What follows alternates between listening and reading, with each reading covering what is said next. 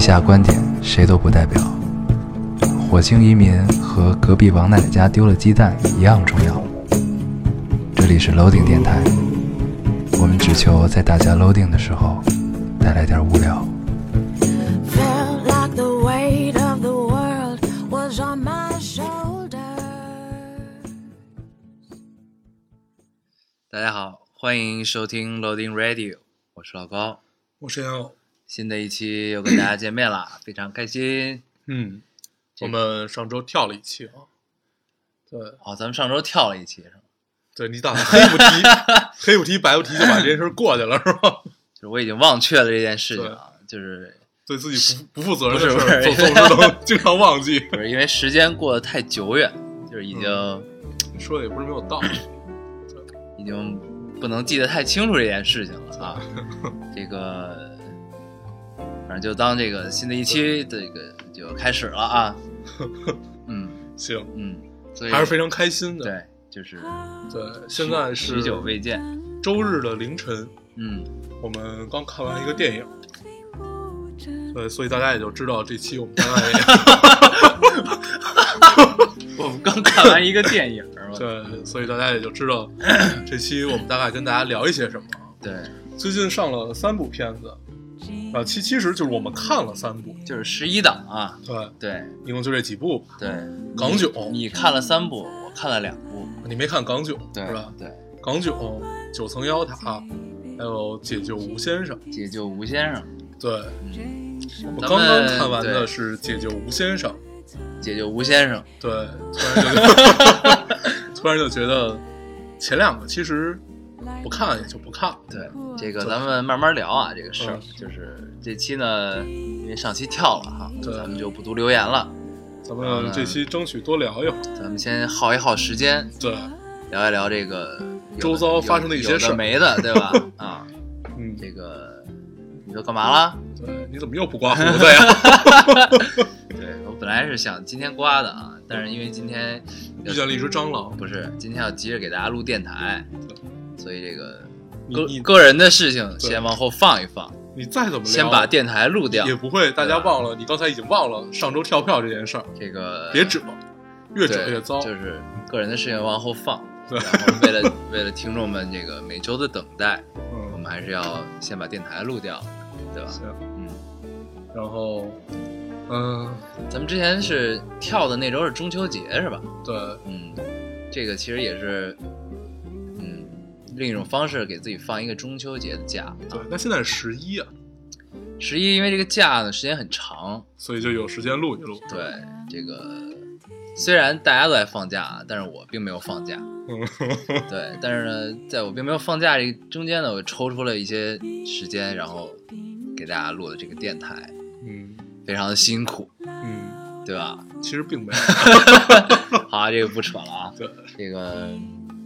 呃，嗯那咱们就咱正们正式进入主题吧。对正式进入这期主题，咱们先说说咱们一块儿看过的这个《九层妖塔》，昨儿看的对为录电台啊，连着两天，啊，看俩电影。对，对，如果不录这电台，我们根本不需要看电影。对啊，对，这个。对，看咱们还是聊吧，这事儿就别别再说了，也有点招人烦。现在，对啊，这个咱们看了九层妖塔，啊，嗯，在看《九层妖塔》之前，我刚才还跟老高说呢，我说在看《九层妖塔》之前，我一直觉得陆川是一个被低估的导演。嗯，对，看完了之后呢，看完之后我就不想多多说什么 了，特别特别打脸。对，因为确实可可西里和南京南京嗯都还是在我心中留下了一些东西的，嗯尤其可可西里那个是，就其实真的算是真正意义上在。中国普普就是普罗大众心中的第一部纪录片儿，嗯就第一部关于可可西里的这个类似纪录片吧嗯，就嗯伪纪录片这种形式，嗯对，相信一定会在大家心里留下一些东西。嗯南京，南京，南京也是，呃，咱们就那就聊一聊南京，南京吧。你看过吗南南京我没看，但是我了解一些关于摄影上的事情。啊？就它是黑白嘛，它黑白，而且它不是就是调后期调色的黑白，对它它是直是接直接拍，就是用黑白胶片拍的。对，这个呢是一个非常有技术的嗯活儿啊，摄影师然叫做后曹曹禺，嗯，当然了，也是这个九层妖塔的摄影摄影指师导啊， 对，这个对，同同时也是九层妖塔女一号的，老公，对，嗯，对，这个咱们接着聊啊，这事啊儿，我说完南京，南京啊，对，其实南京，南京是特别有野心的一部片子吧。嗯，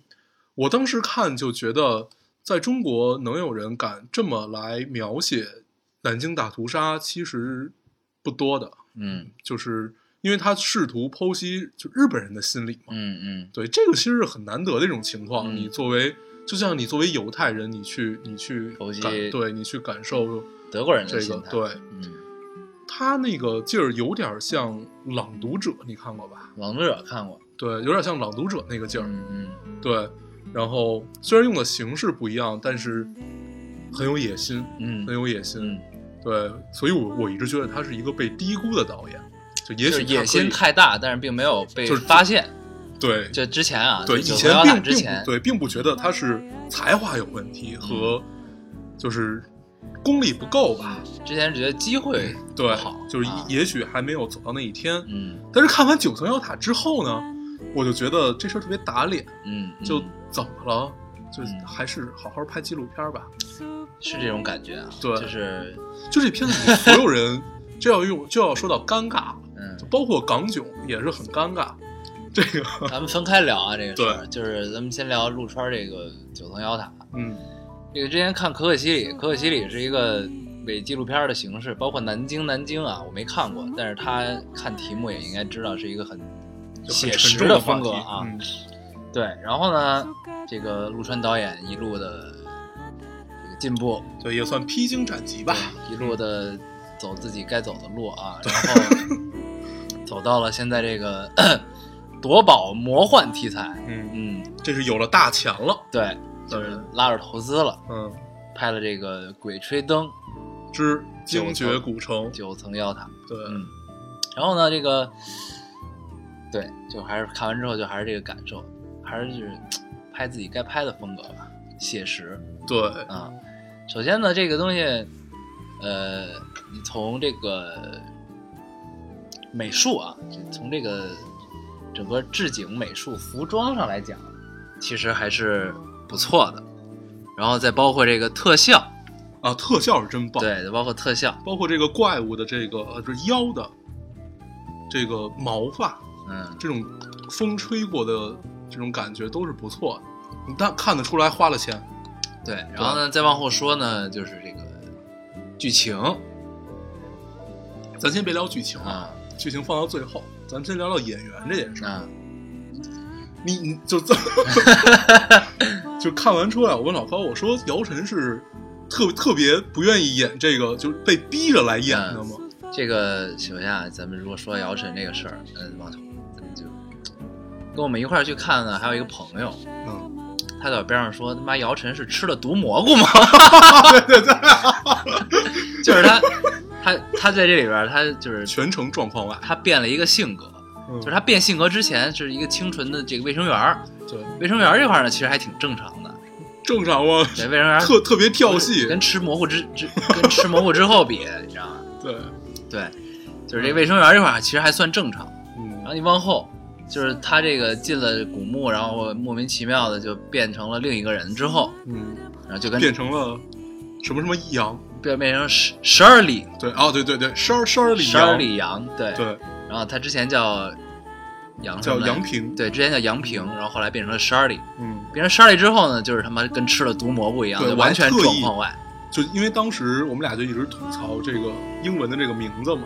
后来我还特地问了一个看过原著的，嗯原著里确实也叫这个名字，嗯但是人是有根据的，对人是从国外回来对留学回来的，所以就特别顺畅。对，然后但这里呢，就是突然就是变成另一个性格失忆了之后，然后这个有一个机构，就一个叫神七四九，负负责就是处理神秘神秘中就国是神神秘事件不，总部，但是这电影里也没有交代七四九是干嘛的，对他对只就是大说概我大们概是明七四白九，对，大概明然后白呢，就这个是七四九给姚晨起了个名字，叫哎， 我们叫他十二里吧。 我操！就 对，所以呢，就不这太个片子理解全程看下来呢，就是除了人物的名字和这个妖塔跟这个原著有一些关系，嗯其他的跟原著是一点关系都没有的。因为我我是没看过《鬼吹灯》，我只嗯看过一点点开头，根嗯本不算看过。你哦，你也没看过，我也没看是吧，过，我也是问了看过原著的人。所以才确确信真的是完全没有关系的。对，对，然后嗯，下面该说到剧情那了，哎该说剧情了。其实也不用聊什么，因为没有。啊那剧情第一太分散，然后其二是穿不成线，嗯，能感觉到陆川其实有种想把它打散了，再把它重新架构起来这种感觉。嗯嗯，但是，就真正你如果想打散了重新架构起来，你需要一一条特别明确的故事线。嗯对，这个解救无线上做到了，嗯但是这个九层妖塔是真的。就你你会经常不明白，哎，这个人为什么出现？哎，这个人为什么又出现？就基本上它的情节推动和设定基本上是没有没有逻辑的啊，就是莫名对其妙突然哎出现了，莫嗯，名其妙又来到这儿。对莫，名这是其特别自信的一种做法。，对太他妈自信了。对，你刚才说的打散了再穿起来，其实它就是想想是这种叙事结构，就是你前前面前半部分或者说前三分之一，它是想给你呈现出各种碎片，嗯，各个碎片，然后呢，大家观众呢先是一头雾水，但是看下去有一定的逻辑，然后呢，知道这背后应该是有一个串联起来的线索的，嗯，然后到最后就是到到到中部的时候，它有一个事件，然后开始解释为什么之前的碎片是这样的。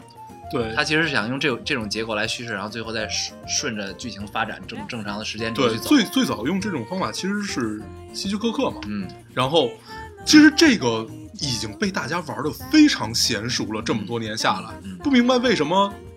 陆川把它玩成了这个样子。对，反正就是到最后就是觉得，哎，就是毫无逻辑，然后东拼西凑，就对变成了我看一影评说就是变成了故事会。嗯，也是不无道理。对，对，然后咱们说到里面剧情里面的人物，很多人物我们且不讨论他出现的有没有道理吧。首先，这个人物你他既然出现了，至少他应该是性格饱满的，哪怕他只有几十秒的戏，他应该也是性格饱满的，就是至少大家知道他是干嘛的，他为什么要在这儿，他将来要干嘛，和他最后干了什么，这大家这一定要交代清楚的。嗯你又又是这种商业片儿，你是希望大家看明白的，嗯，对吧？嗯李晨，就这个图图书馆馆馆长，嗯，只说了一个守灵人的身份，对，然后这个现实和虚幻的这种有好几个那个王子墓，对就然后这有种两王子个墓，王子墓对，这这种王子墓之间的这种关系，然后也没有解释，对，就李晨守对半天守什么呢？守了对一片他妈全息影像，对，手里是面全息影守像了一，片全息影像，然后到最后真的王子木出现了。啊，然后那个那个赵又廷演的那句胡胡八一，就是就到了真的王子木，然后起死回生，发现观众给他骗了，对，然后就是对，其实呃也不能说陆川没解释啊，如果硬套的话，其实他是解释了的。他就说了嘛，你看到的实未必是实，你看到的虚未必是是虚。对，然后但是馆馆长也是虚的，对，但是这些都太牵强了。嗯你你如果这么去解释你拍的一部商业片儿的话，那你整个逻辑在哪儿？嗯，对你你你你在干嘛？不懂。然后呢，但是这部影片你能感觉到，就是嗯，它虽然是一部商业片儿，但是陆导演啊，把自己的情怀也加了进去，嗯对吧？有一些小梗，嗯，这个最最明显的一个梗就是里边有一个叫王胖子的人，被高晓松抢了一个哦对，被高晓松抢了女朋友，这他妈也是最月月。啊， 月月跟高晓松跑了，然后就然后他因为这个月月被高高晓松抢走了，所以跟着胡八一出去探 险了。对对对这个逻辑也是啊，很有逻辑啊。嗯，对不懂，对，都都是各种不懂。但是片这个片子票房不错，是吧？现在应该是三亿左右了。嗯，对，在中国破亿真是件太简单的事儿。嗯，就是对，对，只要你排片儿够好，宣传够好，就是首首先首先你有一个有国民基础的，现在特别热的词叫做 IP，嗯有一个有国民基础的 IP，、嗯，大家都知道的事儿。对，嗯有一个不错的发行公司，嗯然后有一个不错的演员阵容。嗯有一个大家听说过的导演，嗯，然后这个片子就基本上能火。赚钱了， 对吧？嗯基本上是这样。但是三亿我不知道，我不知道《鬼吹灯开》开没开始赚啊，因为院线要分走一半多点儿，嗯，然后他投资如果是这样的话，我觉得应该还是不会过亿的，所以他应该是已经开始赚钱了，啊，大概是这样。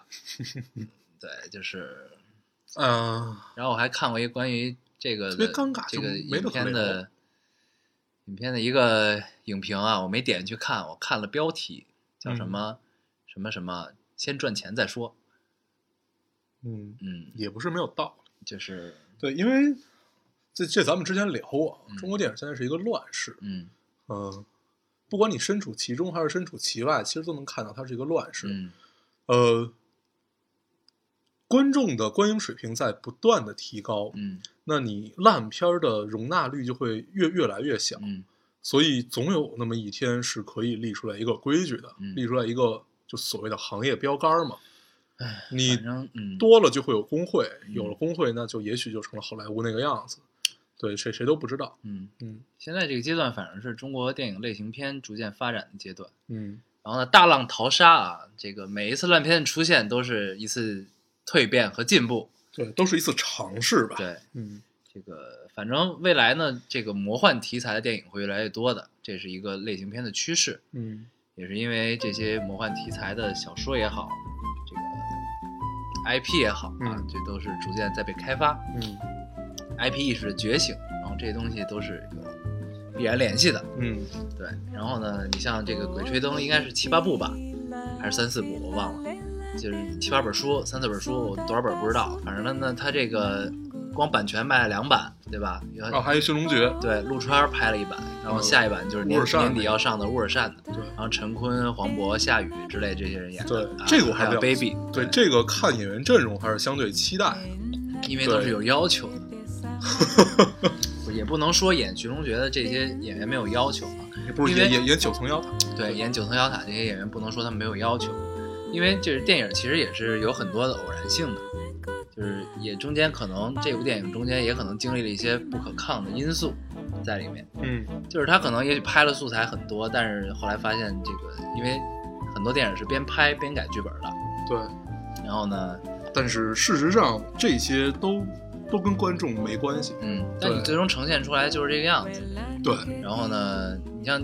这种这种商业大片儿呢，你不管它好它坏，嗯呃，看电影的观众，他就如果有这个时间去看呢，他一定会买票去看的，不管你排成什么样，对对吧？对，你说的是像咱们这样人，你随便上电影，你上了，反正我都我们都会去看的，对我们一般都不是会自己看完再去推荐给别人说你看或者不看，嗯嗯咱们都属于那种不太会听取别人的推荐，说这个电影你要看和不要看，嗯一般都是先自己看一遍了。嗯，就反正都看，对，反正就都看，所以咱们其实不能算是真正真正，就是他们发行和推广上面的那种目标客户吧。嗯，需要去销售的人，对，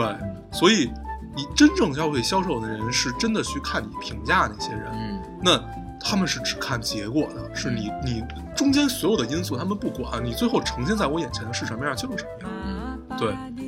呃，这个没错。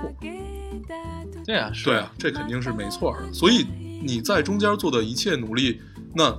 你 既然干这个，那你就只能这样，嗯，对不对？反正到最后就是得让观众觉得这电影票钱没白花，嗯，基本是这样。对，那其实挺难的。对啊，就是反正就看电影儿，大家现在就是就是更广义上的观众们，他们看电影需求其实很简单，嗯就是满足他们的需求。他们对的需求是什么呢？要不然你就是呃视觉很爽，嗯这个看着过瘾；要不然呢就是看着特吓人，对吧？这种恐怖片儿；嗯，要不然呢都是一些很简单的生理需求对啊，。要不然就是看看完就是满足大家就是想哭一场，对像肿瘤君，对，对吧要要不然就是你很搞笑啊，对然后让大家开开心心的。对，对，呃，通常的需求都是很生理、很简单的这种。嗯但是你如果只满足这些的话，那也就是说你整个工业是有问题的。嗯，就是整个你的电影工业是有问题的。对就是如果只只面向一部分人，那你肯定肯定是不对的。不，嗯这个因为是这样，就是这个东西永远是一个兼顾的过程，对，就是因为你首先你如果把这个影片定位成了商业片儿，嗯，对吧？那它就是一定要首先在满足这些东西的前提下，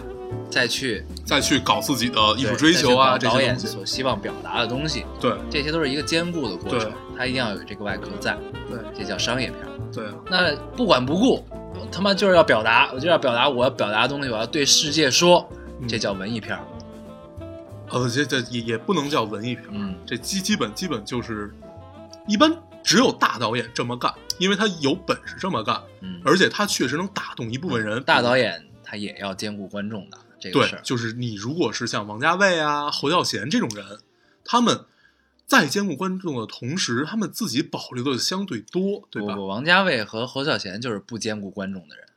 他们其就实叫文艺片儿。他们这些，那个不他们能拍算啊出来的真的这些类型就叫做文艺片儿。 行行行，你去看他们的票房就懂了，嗯，就叫文艺片儿，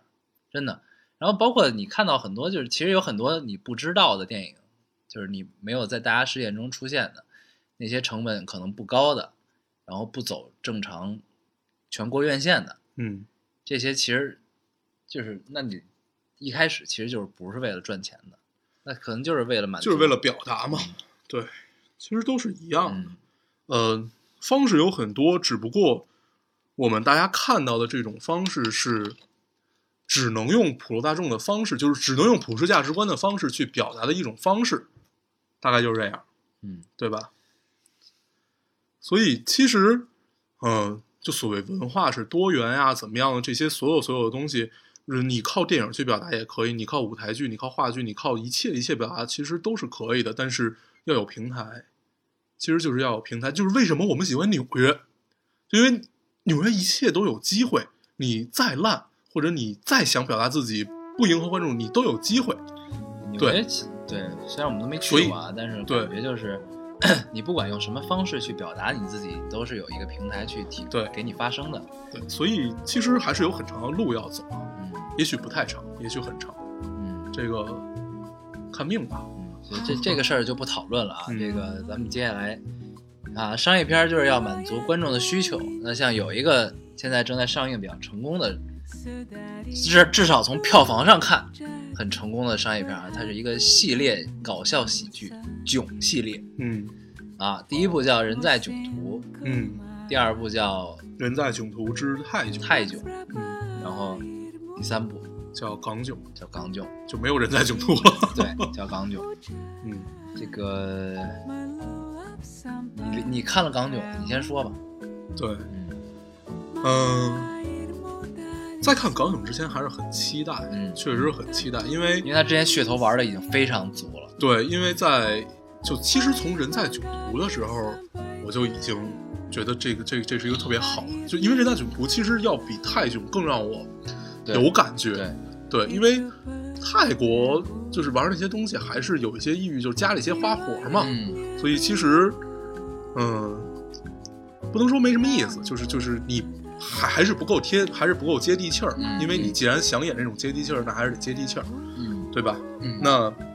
其实要比泰囧更让我喜欢，其实人在囧途，那也就泰囧当然也很不错，所以到港囧的时候就会莫名的带着这种期待，对，但是呃，不能说这是一部特别不好的片子吧？怎么说呢？我们抛开它所有的好的不谈的话，其实它是玩情怀加了一些呃小聪明，嗯其实算小聪明，用的所有的粤语歌啊，都是我们在老电影里看到的。嗯都是能引起情怀的这些歌，这个叫小聪明。嗯对，然后引用了，其实它就是讲了一个中年危机的故事。嗯这个跟在呃泰囧和人在囧途其实是一样的，嗯就是这种所有的笑点堆积式的这种东西嗯都是一样一样一样的。然后其实我想说一个最大的不同，嗯最大不同前两部都是有王宝强，嗯，这部把换王成宝包强贝尔，对嗯这个换的，我觉得还是挺失败的。嗯，对，这个不知道为什么宝宝不来演 了。啊对，换成包贝尔，嗯、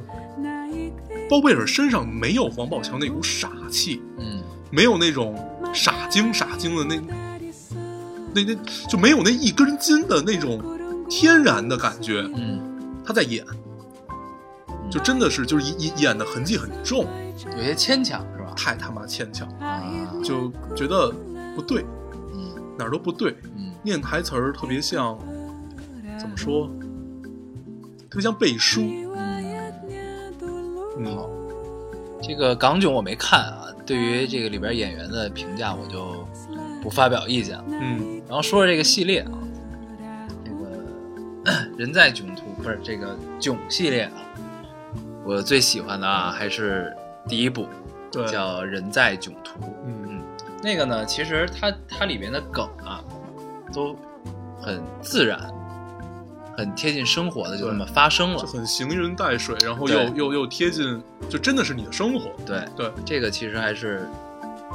就比较原汁原味儿的这么一对部公路喜剧，嗯，对吧？而且它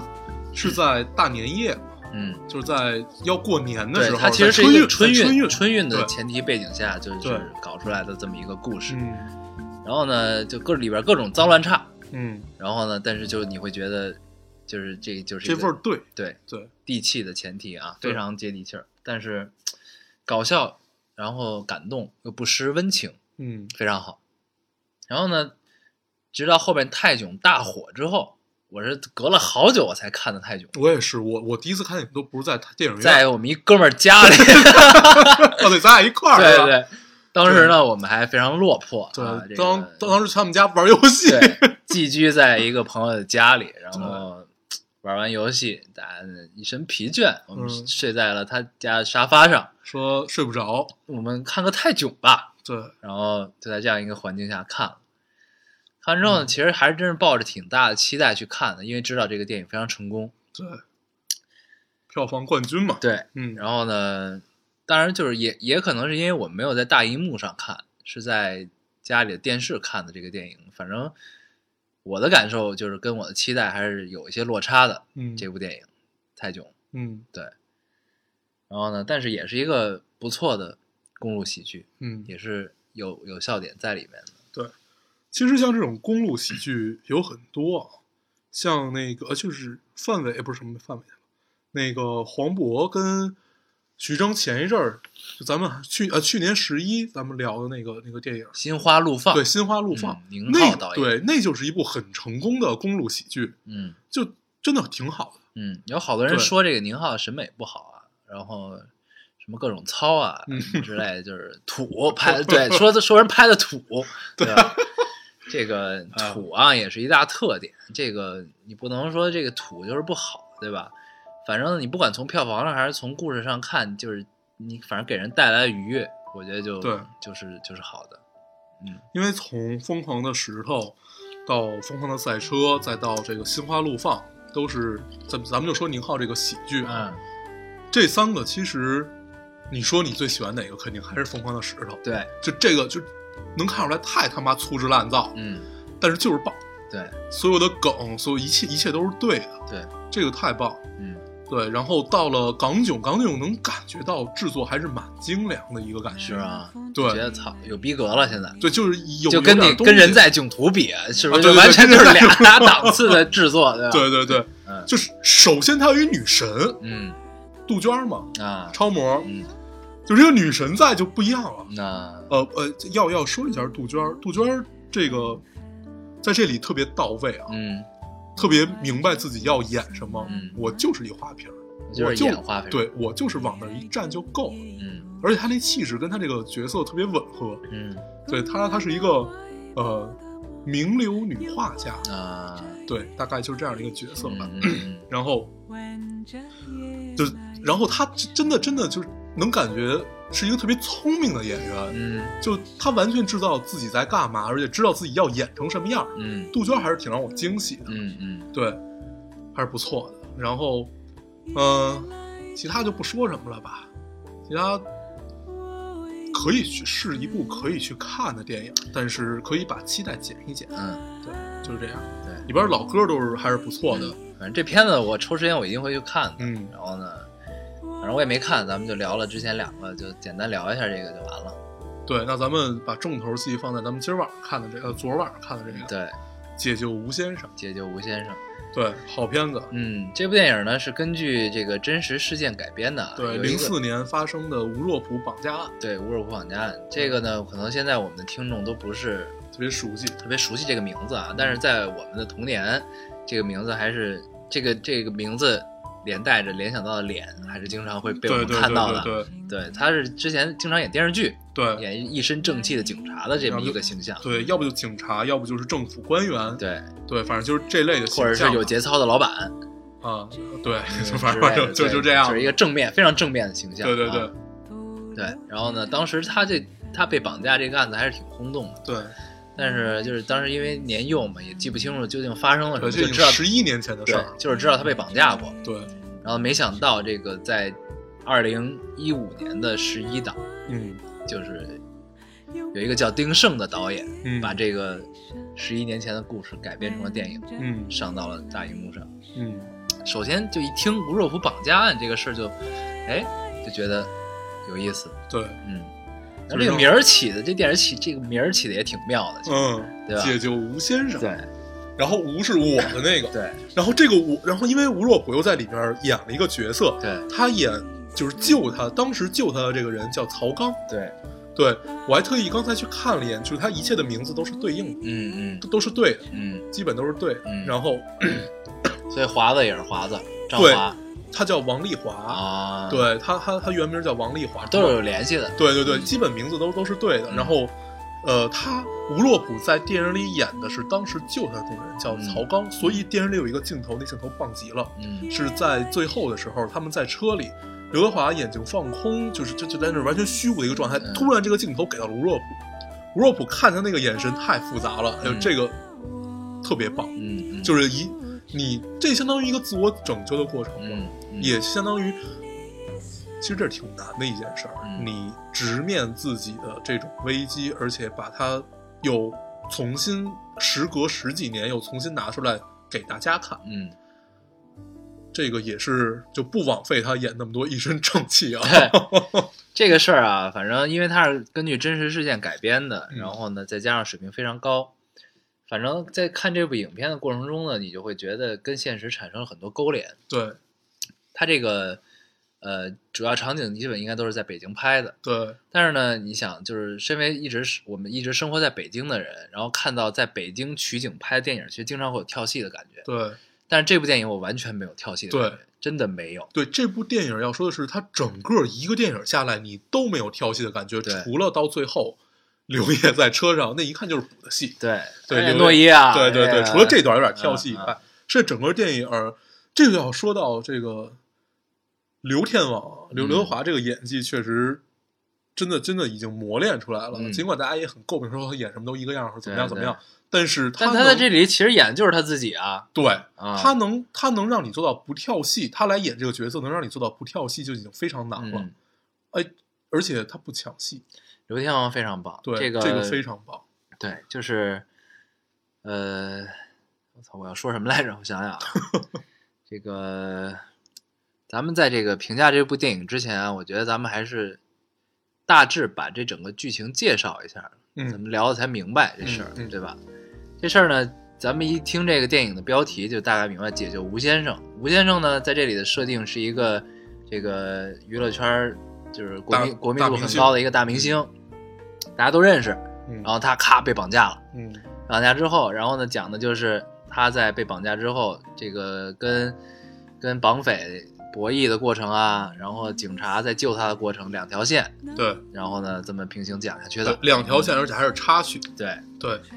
这个呢，对，大概就是这么一个剧情。然后到最后，他这个大团圆获救了，成功嗯获救。对，在最后一秒、最后一刻嗯，是这么个事儿。然后呢，对，然后再看，再刚才说了，说到刘刘天王了，嗯对吧？这个之前因为工作的关系啊，这个有幸跟刘天王有过一些交流，嗯 这个，但你就能感觉到这部戏他演的就是自己。是吗？就虽然他虽然在私下他是一个非常搞笑的人，嗯一个特别 nice、特别搞笑的人，但是就是你能感受到他是有演技加工在里面的。嗯，但是就是因为这个，首先其实这种角色才难演，对，这种角色太难演对了，，就因为首又先真又又虚对的这种，对而且你就看着这个人，嗯然后你要演 他，对，就是他带着身份，带着他现实中的身份，在一个警匪片里要演一个明星，对，就所真以的真的是一个相当难演的角对色，就刘是天想王真想这的个罪啊。真的是非常对厉，害。而且就是所以说到他能做到不跳戏，嗯就已经很难了。对，而且对其实他这里他在这个角色里演的是一个当过兵的演员，嗯，然后呢，他是他其实把他的啊，吴若甫本身他也当过兵，对，就是就对因为有这个背景，对然后呢，就是就是一个明星，就是一个就是见过很多起起落落的这么一个明星啊。然后他被绑架之后，他的冷静，他的嗯睿智，嗯他的慌乱，他的无奈和他的善良，嗯其实都有。就这整部电影里，就是你能感受到的。对，而且他演的很很内敛，嗯，这这种内敛是我我觉得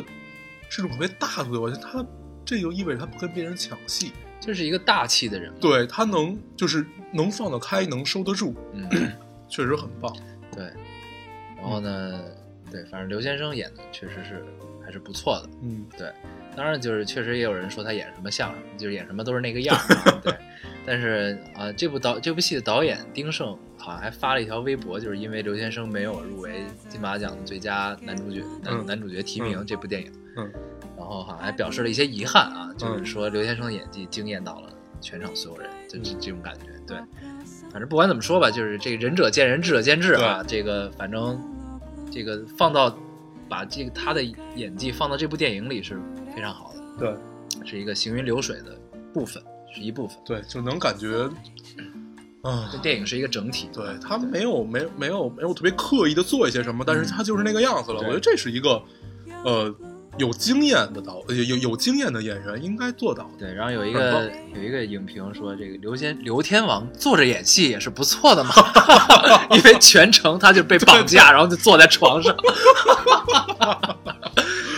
他真的是全程都坐着演，这除了就除了他被绑架的时候从夜店出来，这个叫方寸之间大开大合哎嗯呀，这个在武学里已经是至高境界了。 坐着演戏也是不错的，对。对然牛后逼对，咱们继续说啊，嗯这个，咱们说重头戏吧，嗯，这个大家又再一次见识到了王千源的这个演技啊，对棒呆了，棒呆了从钢的琴到绣春刀，对，然后呃，中间还有一个黄金时代，黄金时代他他没有什么黄金善戏对他就戏份不多，对就就不算什么了吧。嗯嗯嗯从钢的琴到绣春刀，最后到这个解救吴先生，对，这一步一步，而且都是不一样的角色，嗯嗯。而且完全不一样。嗯，但是这哥们儿身上他就有那么一股劲儿。这个一个演员能让人记住呢，他有其实有很多种方式，很多种对方式。嗯然后呢，其中反正让我就是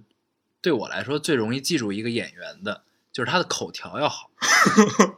就是说话清楚，对然后说话利索。嗯，这个你别说，就说出来简单，嗯其实他妈真挺难的。对，你看大荧幕上有几个演员能把话说清楚的，嗯真的不多。对，明白吧？但是王千源这个，就是我最初注意到他，就是因为他口条不错，嗯说白了就台词儿还挺不错的。嗯真的，这其实是技术演员非常重要的一个对环节。台词好，其实真的是挺难的一件事对儿。这个啊，算了，这就不聊了。嗯这嗯个这个，其实，在港港囧里就有有很多不明白的地方。嗯嗯徐峥嗯固然很不错，嗯那嗯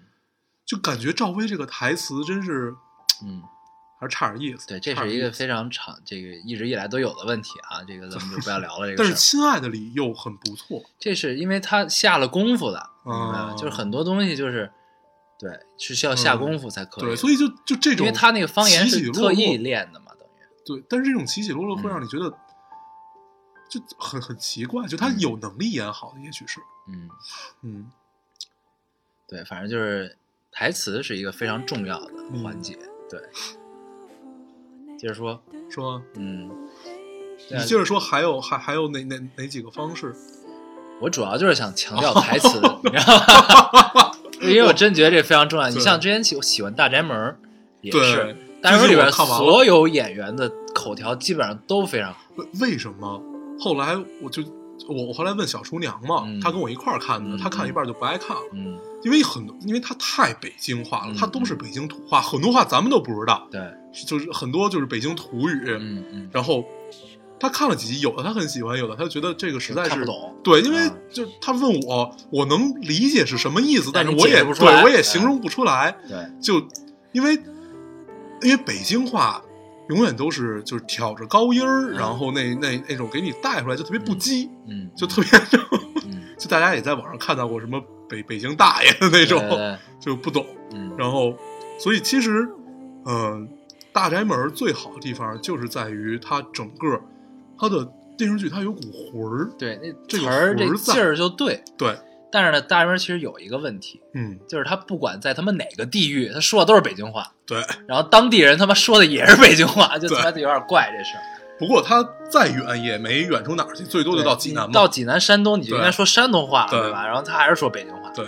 就是看也就这么着了。对对对。嗯，但是这个词儿好，真的是特别提气的一件事。对嗯，然后说到王千源在里面演的这个风景儿啊，嗯和这种，呃，怎么说，就这这种哭中带笑、笑中带哭的这种自己也不自己也不明白自己的这种劲对儿，对呃，他应该是挺深入了解过，就是他的这个人物的原型，嗯就是王丽华这个犯罪嫌疑人啊、对，嗯，现在已经死了，应该就死刑嘛，对对这个人的，呃，据说王丽华有很多次是想真的拔刀就要把自己妈给杀了的，啊，对，但是这个在电影里是不会表现出来电的，影里有，电影里有这么一段儿，就是说，就是他只是说我恨不得把对我他妈给杀对了，他说对了，他只就是这嗯说，其实电影里有交代的，对对对，但是但是他不可能有这段戏说把他就拔刀或者怎么样的，嗯嗯嗯其实，在现实中就是他这个原型是尝试过的，啊，就是大概有两次下不了手啊对，一次两次，反正就是下不了手这个概念。而且到最后他妈来看他这段儿，他就是哭中带笑，笑中嗯带哭，自己也不明自己也不明白自己这辈子干了他妈什么的时候，嗯，这段戏真棒，对，就是最后这段儿真的对非常妙，对，棒呆了，他就是拿捏的，就是反正所有都很到位，对，就是他 妈又笑又哭，对然后就表现出来，然后见着妈之后，就是因为你他妈隔着铁铁栅栏看妈这种不好意思，嗯这对种尴尬，对，然后呢又，想用笑折回去嗯对，，然后呢，但又在哭的这种状态，对我操，真太牛逼了，这段演最后就是就就当我给你磕头了，嗯我撞玻璃嘛，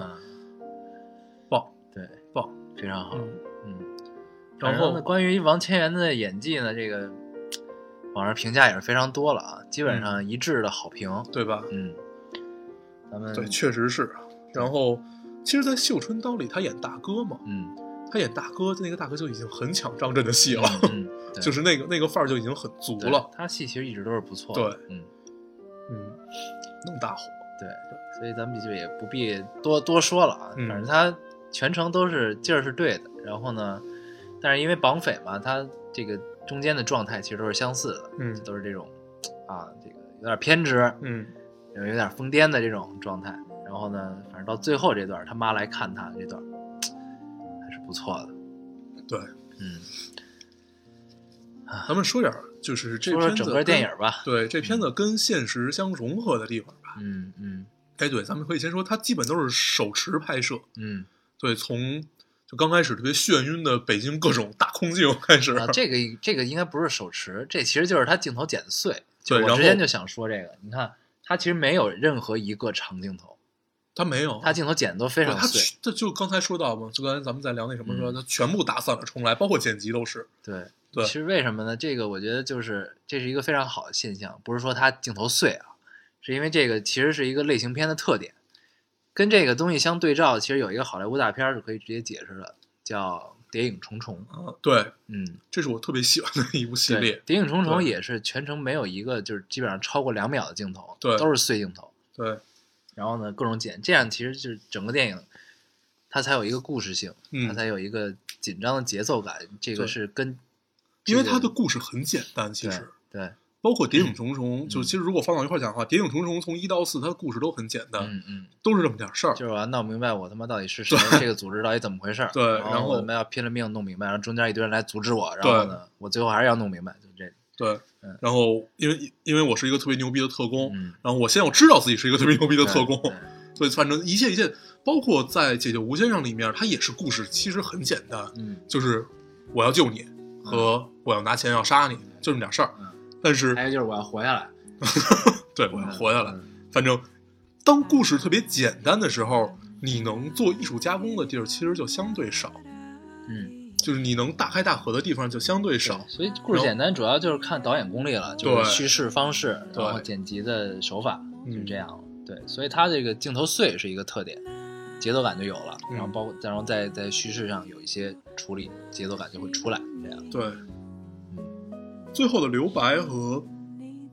整个就是给电影提气这一块儿，嗯就是上升一个高度，就是送苹果这块儿嘛。嗯嗯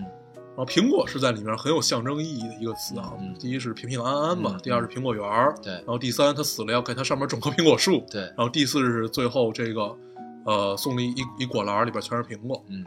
然后这就是全程都在一个梗，对，然后呢，这个就是也是关键线索挺有趣对对对，这是挺有趣的，嗯，就它特别像这种好莱坞的警匪片儿，对它就就是有一个好莱很坞的明确方式对，有一个很明确的一个隐喻和明喻对交接的这么一个东西，对然后一直在里面，同时它又是真实和虚拟之间的一个变换，嗯这个其实挺考导演的功力的。对，嗯，而且之前这个导演拍过《硬汉一》和《二》，嗯大家其实都不太看好。对，对我看硬过汉一和二是，我 就大家都不太理解这对这两部片子啊。我看硬汉呢，反正我没有在大荧幕上看过，嗯，然后当时我也没那会儿岁数小，电视里有时候会播，嗯然后呢我一看，然后我就放在那儿看了。我记得有一次印象特深，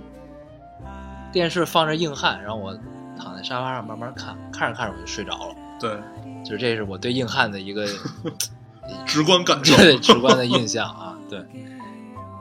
反正在这个《解救无限上之前吧，丁晟一直都不被大家所看好，就嗯觉得他可能还是功力不够，还需要磨练。嗯但是这个片子太牛逼了，嗯 这个一下一下就提气了。这个陆川很像，嗯，就是一个 颠倒版的感觉。对，对，就是你感觉这，如果你查百度一下丁晟的话，你就会发现其实一路走下来，这哥们儿还是挺明白的，嗯，就是他想的挺明白对的。他知道自己要什么。对，就是他其实首先他拍的类型，他就是我要拍这种类型的东西。对，然后呢，他前面可能因为自己的名气也好，各种也好，他没有足够的空间去做自己想做的事情，那我就嗯先拍硬汉，嗯，硬汉一、硬汉二，我《哦警察的故事》啊警察二故零一三，对吧？拍完之后，然后呢就不知道从哪儿拉来点投资，嗯，然后呢终于做了自己想做的事情。我觉得这中间可能吴若甫也起了一些作用，嗯，乌若普，对对吧？就是他肯定，对，就是对因为大家就我觉得投资人听到这个故事的话，如果你本子够好，嗯其实是其实不难，也许是不难的，嗯嗯嗯，对对，反正这部电影你明显感觉到就是有很充足的创作空间给导演，嗯嗯，非常好真。的很好，然后呢，里边其实也是你虽然是一个比较沉重，然后节奏感很快的一个电影，它里边其实也有搞笑的桥 段，就是对刘天王的消费啊，这 个然后绑匪这个对， 绑架他的屋里放着一挂历，往里一翻，这不是你大哥吗？ 你不是演过赌神？ 对对，然后这个绑匪在那儿玩斗地主，然后问刘德华该出什么，刘德华说我不熟啊这个，然后呢他就出了一个，然后被炸了。对就问你不是演过赌神吗？你为什么不知道这个？ 对，这这这就是现实跟剧情的这种模糊啊。其实就是。呃，让让紧张感削弱一些嘛，对嗯就是挺好的，对就是然后放放松一下。挂历上有自己的样子，嗯，说说几段特别喜欢的戏吧。这个王全元的戏咱们就不多说了，就是好。嗯、然后有几段抓捕戏，嗯有两段，第一段是这个抓抓那个王全元的，嗯这个很快，他嗯所有抓捕戏都很快，嗯嗯，这个但是特别棒。它里边真正抓真正警察抓人就应该是这对个就是样子很的，快，对然后你看纪录片儿其实就是很快，对，你这你甭说看纪录片了，如果如果你们小时候看过一个每天中午十二点半有一个叫《法制进》， 有一个叫《法制进行时》的一个节目，就嗯那就能看到警察抓人的这种过程，都对嗯巨快，就飞快。对，而且特别狠都，我一下就给制服了。对，就是稳准狠，要不然他妈对而跑且了，就要不然完或者就完是别全人就有生命危险。对，完全按照分工，你夺枪，你拿手雷，我压住人，就是对这个一切都很对。对，然后第二段，他第们一二般段不是他们警察一般都会先聊，就是谁先上，啊，对，对，聊明白了谁先上，嗯，然后因为最先上是最有危险的那个人，对。然后呢，那段抓捕戏其实它好在就是它因为是就是它必须得快嘛，快结束，但是它有一个紧张感在的一个梗，就是因为它随身带手榴弹，对，这个梗就让这个东西紧张感就就足够就了。足够了。然后这段抓捕戏的结尾是他们那个总队长说了一句什么什么都卸了，还是就是哦俩手雷什么不是一一个手雷，两把枪，汁儿都拔了。对，然后汁儿反拔正了，就就是有他那等于就么捏在手里，对随时准备松开。有那么一句话，就是让觉得操，这是一个就是就千钧一发的对过程嘛。对，对，就是对，就是台词，包括这个真的还是挺妙的，而且他最后是慢慢把这个针给插回手雷里，对，很棒。还有第二段，第二段是无声的那段，啊、在他们进屋抓人的那段，嗯那段也很很有趣。但无声无声那段处理其实不意外，你知道吗？对，因为那段第一他一定要很快，也是很快，就是因为他要写实嘛。嗯，然后，呃，所所以他也就是用这种无声慢镜头的这种方式，才能把它都表现出来。对也只有这么一种方式。对。然后当时呢，等于就是吴先生跟那哥们儿俩人都是在临死的边缘了，就对因为都是在勒着他们要要窒息了，对，然后等于用他的一个视角去表达这件事儿。对嗯他等于看东西都慢了，对嗯，对，这个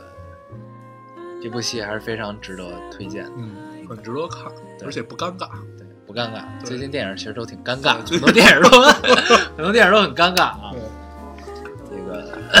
然后全呢？程无 尿点，对嗯我真是憋着尿看对了，我也是。我要憋死我了。然后，哎，对，其实它这个片子有一个好处，就是它没有过多的艺术加工，嗯没有给你按按段爱情啊什么的，也没有给你刻意洗白啊什么的，对就就没有什么就是特别多余的这种狗血的艺术加工，所以对这还是不错。对对，这个可以可以看第二遍，嗯，是值一得个二刷。可以看第二遍的电影。对，这个网上很多人都希望这部电影可以逆袭，因为它排片实在是它刚上映的时候比现在高排片儿，它刚上映的时候好像百分之十还是嗯百分之十一，现在刚才看了一下百分之九，嗯然后票房呢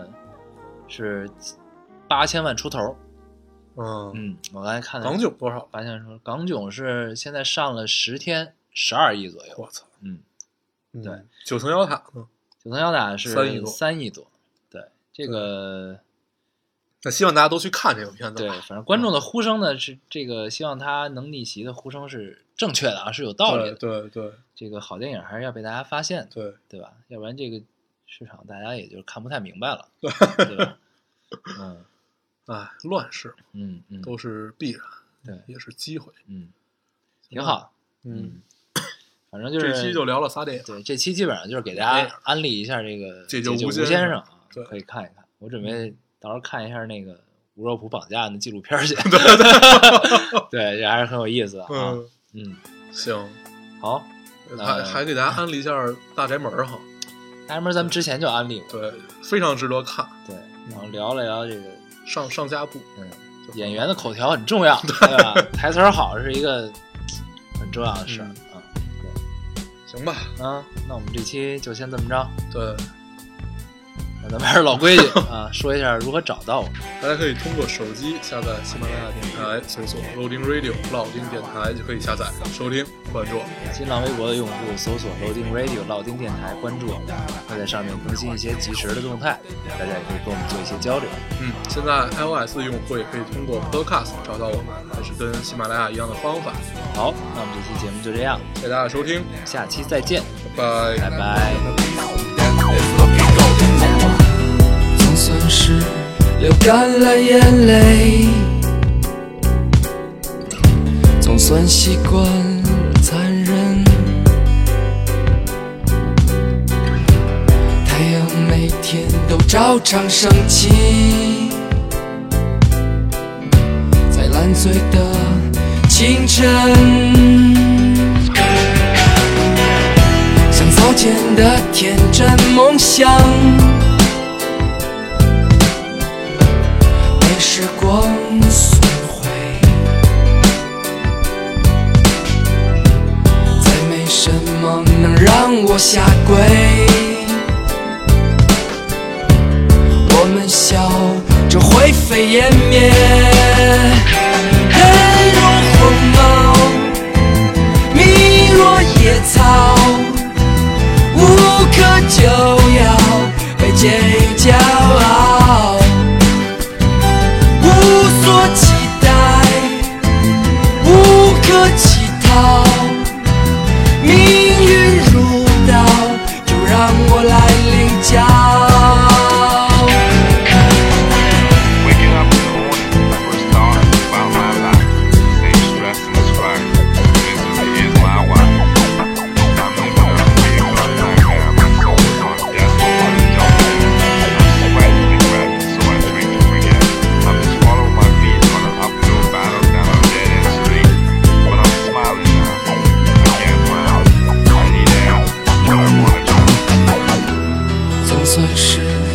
干了眼泪，总算习惯了残忍。太阳每天都照常升起，在烂醉的清晨。像早前的天真梦想，被时光损毁，再没什么能让我下跪。我们笑着灰飞烟灭，人如鸿毛，命若野草。无可救